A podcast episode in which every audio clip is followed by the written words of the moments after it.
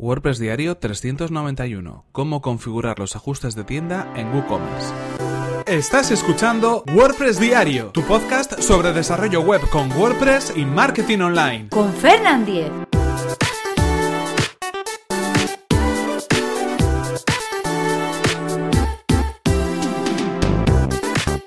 ¿Qué tal? Hoy es lunes 22 de enero de 2018 y comenzamos con un nuevo episodio de WordPress Diario donde íbamos a hablar acerca de cómo configurar los ajustes de nuestra tienda en WooCommerce. Comenzamos la semana hablando de WooCommerce y antes os recordamos cuál es el patrocinador de este episodio, que es nada más y nada menos que Raidboxes, una compañía de hosting profesional especializada en WordPress. Puedes conseguir ahora mismo un 33% de descuento en Raidboxes, en tu servicio de hosting completamente gestionado que te permitirá con centrarte en lo que en realidad te interesa, que es tu propio negocio. Puedes acceder a raidboxes.es barra Fernan y comenzar tu prueba gratuita y sin compromiso en tu hosting profesional para WordPress.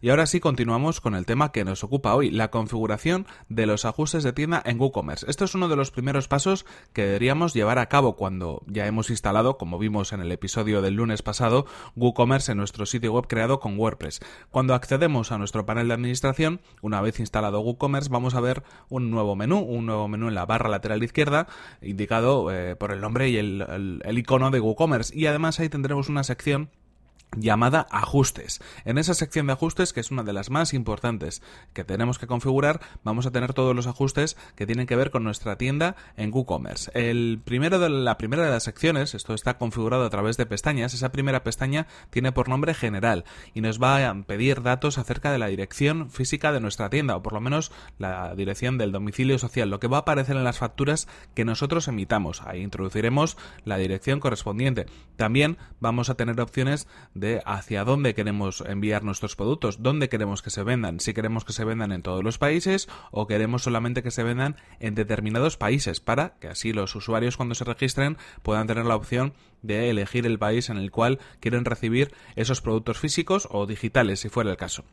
En ese sentido, si no queremos enviar a todos los países y solamente nos queremos limitar, por ejemplo, pues a España por tema de envíos, tendremos que marcarlo aquí para evitar problemas a posteriori cuando un usuario pues ponga un país diferente. También en este caso vamos a indicar todo lo que tenga que ver con los impuestos, si queremos activar los impuestos en nuestra tienda online y también avisar de ello en toda la tienda.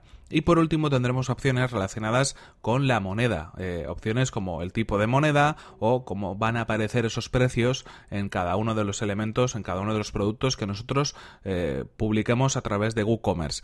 En ese sentido, más opciones que nos encontramos, la pestaña de productos en este caso. En la pestaña de productos Vamos a tener en cuenta elementos como la unidad de peso o las dimensiones, pues tendremos que marcar, por ejemplo, kilogramos o centímetros y también otro tipo de valoraciones eh, que tienen que ver con los productos y vamos a permitir, por ejemplo, que haya valoraciones, que haya revisiones de los productos, que haya comentarios por los usuarios que puedan dar, bueno, pues más valor a esa página de producto en concreto, añadiendo sus propias opiniones. Más elementos, la tercera de las pestañas en este caso es la pestaña de envíos, también muy interesante y muy importante porque aquí vamos a poder eh, indicar las zonas de envío en concreto donde queremos eh, que, se, que se envíen los productos. En este caso, ¿para qué nos va a servir? Bueno, en el caso de España, por ejemplo, que es el que podemos tener más a mano, Normalmente los proveedores de, eh, envíos, eh, las empresas de transporte, tienen costes diferentes para según qué zonas. No es lo mismo enviarlo a la península que enviarlo a Baleares, que enviarlo, por ejemplo, a Canarias. Pues en este caso probablemente tendremos que indicar diferentes zonas de envío para productos físicos en este caso, eh, según esa zona en la cual el transportista nos vaya a cobrar más o menos. ¿Por qué? Pues en principio tendremos que repercutir el precio del transporte en cada una de esas zonas de envío. Si nos va a costar más caro enviarlo a Canarias, pues probablemente el envío tenga que ser un poco más caro a Canarias que dentro de la península. Aunque obviamente hay técnicas para todo esto y podemos hacer nuestros cálculos y tratar de buscar un envío o un coste de envío único. Pero si queremos eh, ceñirnos a lo que nos cobran los transportistas, los, las empresas de transporte, aquí lo podemos indicar eh, utilizando diferentes zonas de envío. Más elementos a tener en cuenta. Bueno, pues en este caso nos encontramos con la pestaña de finalizar compra. Aquí en esta pestaña nos vamos a, bueno, pues vamos a poder definir todos los medios de pago que tenga nuestro sitio web, que tenga nuestra tienda online, transferencia bancaria, pagos por cheque, contra reembolso o PayPal. Estos son los sistemas que por defecto podemos configurar con WooCommerce, pero también podemos añadir otros métodos de pago y en este caso aparecerán en esta misma sección de configuración. En este caso podemos activar o desactivar los medios de pago que queramos, en ese sentido, para que aparezcan solo aquellos que nosotros eh, queremos ofrecer a nuestros clientes y también configurar con las diferentes claves que son necesarias eh, cada uno de los medios de pago, como por ejemplo PayPal, como por ejemplo eh, tarjeta de crédito o cualquier otro medio de pago que vayamos a incluir. Y también tendremos algunos elementos relacionados con las secciones de finalización de compra, es decir, cuál va a ser la página de carrito, cuál va a ser la página de finalizar compra, cuál va a ser la página de términos y condiciones y diferentes páginas relacionadas con las anteriores. Así que una sección muy interesante, muy importante y nos llevará algo de tiempo configurarla porque tiene bastantes elementos a tener en cuenta, pero no por ello tenemos que, pasarla por alto.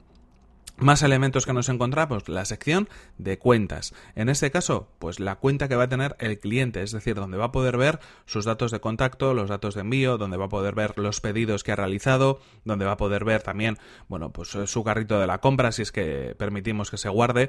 En este sentido, también tenemos la opción de elegir cuál va a ser nuestra página de cuenta o la página de cuenta de nuestros clientes y también otras subpáginas eh, relacionadas con los pedidos, con las descargas si es un producto digital o con cualquier otro tipo de elemento de acceso, como pueden ser las contraseñas o los propios datos de contacto de la cuenta. Aquí podemos definir cómo se van a llamar esas secciones y configurarlo paso a paso.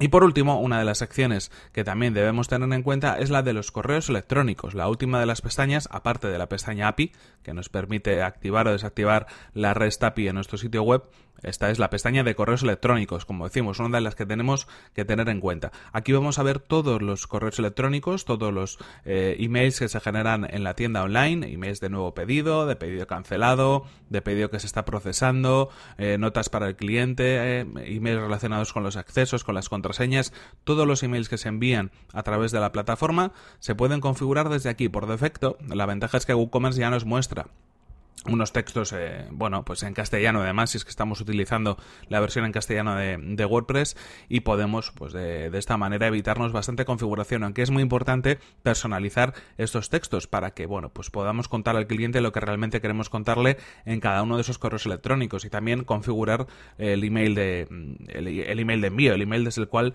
van a recibir todos estos emails eh, que se envían a través de WooCommerce. Interesante porque podemos utilizar las propias plantillas que nos aparecen por defecto para estos eh, diferentes correos electrónicos, pero también crear nuevas, si es que bueno, pues queremos cambiar un poco la apariencia de los emails que enviemos a nuestros usuarios.